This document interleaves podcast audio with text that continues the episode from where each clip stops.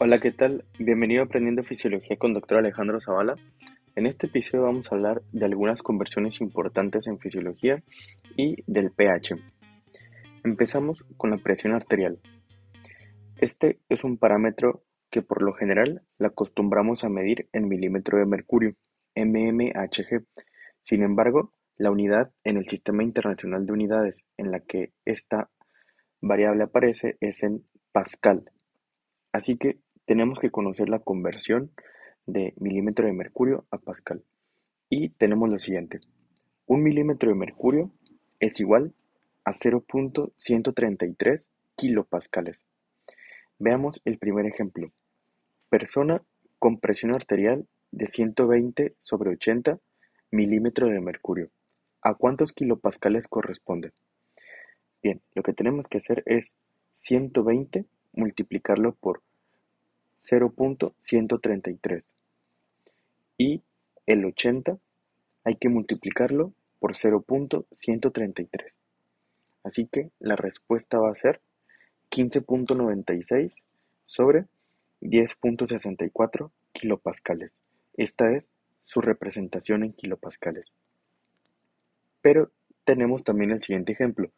Persona con presión arterial de 17 sobre 12 kilopascales. ¿A cuántos milímetros de mercurio corresponde? Ahora hay que hacer lo inverso. Vamos a hacer lo siguiente.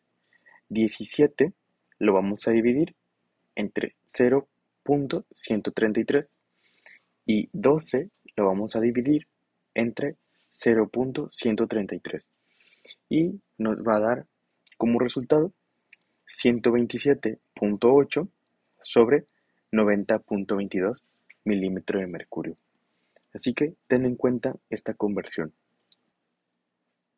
Otro parámetro importante es la frecuencia. Y entendamos como frecuencia la cantidad de veces que ocurre un evento en un lapso de tiempo. Por lo general existe la frecuencia de varios parámetros. Frecuencia cardíaca, frecuencia respiratoria, frecuencia de activación de las células, etc. Pues resulta que cuando estamos en el Sistema Internacional de Unidades, la unidad para medir a la frecuencia son los hercios, así que hay que saber hacer las conversiones necesarias. Por ejemplo, si nos dijeran, convierte cierta cantidad de hercio a latido por minuto. Bueno, lo que haces es esa cantidad de hercio la multiplicas por 60 y de esta manera ya sacas la cantidad de latidos por minuto. Por ejemplo, si nos dijeran una persona da 0.80 hercios de latidos cardíacos, ¿a cuánto corresponde?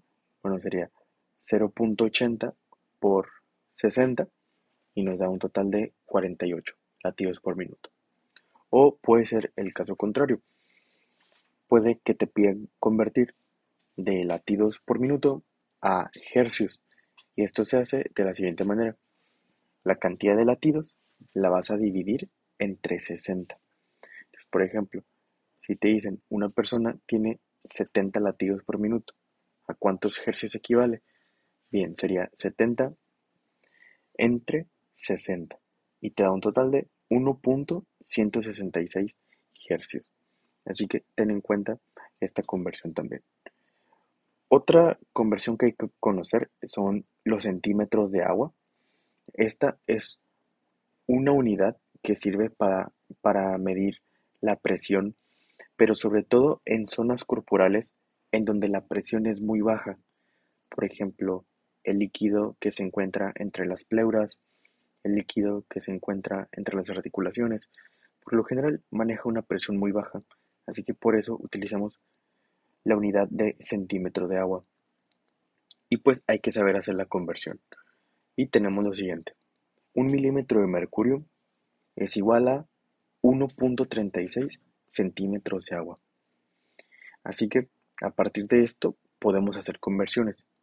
Si nos dijeran, convierte 12 milímetros de mercurio a centímetro de agua, bien, lo que haríamos sería 12 por 1.36 y te da un total de 16.32. O caso contrario, te pueden decir, convierte 20 centímetros de agua a milímetro de mercurio. Ahora lo que tienes que hacer es dividir. 20 lo vas a dividir entre 1.36 y te da un total de 14.7 milímetros de mercurio.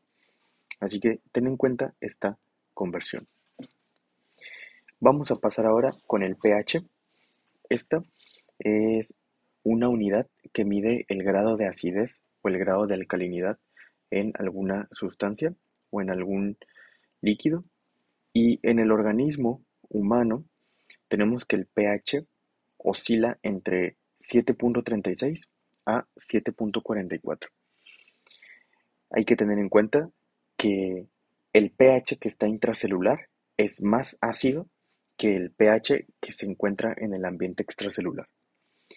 Recordemos que la escala del pH va del 0 al 14 y por lo general decimos que del 7 hacia lo inferior, como 6, 5, 4, 3, es un pH ácido. Eh, por otra parte, de 7 hacia lo superior, es decir, 8, 9, 10, 11, corresponde a un pH alcalino. Y pues el pH humano se encuentra en un rango neutro. Tenemos que los protones o los, las moléculas de hidrógeno son el componente ácido en el organismo. Algo bien importante de aquí es que el hidrógeno es una partícula muy muy pequeñita y por lo general la medimos en nano en el submúltiplo nano. Puede ser nanoequivalente, nanomol, nanosmol, pero siempre tiene que estar en nano. Por otra parte, la base de, o lo alcalino de nuestro organismo es el bicarbonato, el HCO3. La cantidad en la que se encuentra este es de 24 a 28 equivalentes por cada litro. Ahora, es bien importante que sepamos sacar el pH y también que sepamos sacar la concentración de hidrogeniones en un paciente. Así que vamos a empezar. Primero vamos a aprender a sacar el pH. Bueno, el pH es igual al logaritmo negativo de la concentración de hidrogeniones. Entonces, Vamos a ver el siguiente ejemplo. Calcula el pH de un paciente que tiene una concentración de hidrogeniones de 30 nanoequivalentes. En la calculadora lo tienes que teclear de la siguiente manera. Primero tienes que teclear menos y luego log y luego abres paréntesis y pones 0 punto y la cantidad de nanoequivalentes que te presentaron ahí en el caso. Por ejemplo, aquí pondríamos, abriríamos paréntesis y sería 0.000000030, ya que así se escribe 30 nanoequivalentes. Le das a la tecla igual y sale 7.52. Este es el pH en esta situación. Y ahora, para sacar la concentración de hidrogeniones, tenemos lo siguiente. La concentración de hidrogeniones es igual al antilog de el pH en negativo de la persona. Así que para sacar la concentración de hidrogeniones tenemos que, que teclear en la calculadora de la siguiente manera. Vamos a teclear Shift y luego log y luego vamos a abrir paréntesis y vamos a poner el pH de la persona pero en negativo. Así ya estamos sacando la concentración de iones de hidrógeno. Por ejemplo, calcula la concentración de iones de hidrógeno de un paciente que tiene un pH de 7.4. Ok, lo que vamos a hacer es lo siguiente. Shift, log, abres paréntesis y ese 7.4 lo pones ahí, pero en negativo. Le das a la tecla igual y te va a arrojar la cantidad de nanoequivalentes. En este caso es 39 nanoequivalentes, la cantidad exacta de lo que tiene esta persona. Y bien, con esto terminamos el análisis de otras variables importantes y de cálculos relacionados aquí con el pH. Nos vemos en el próximo episodio.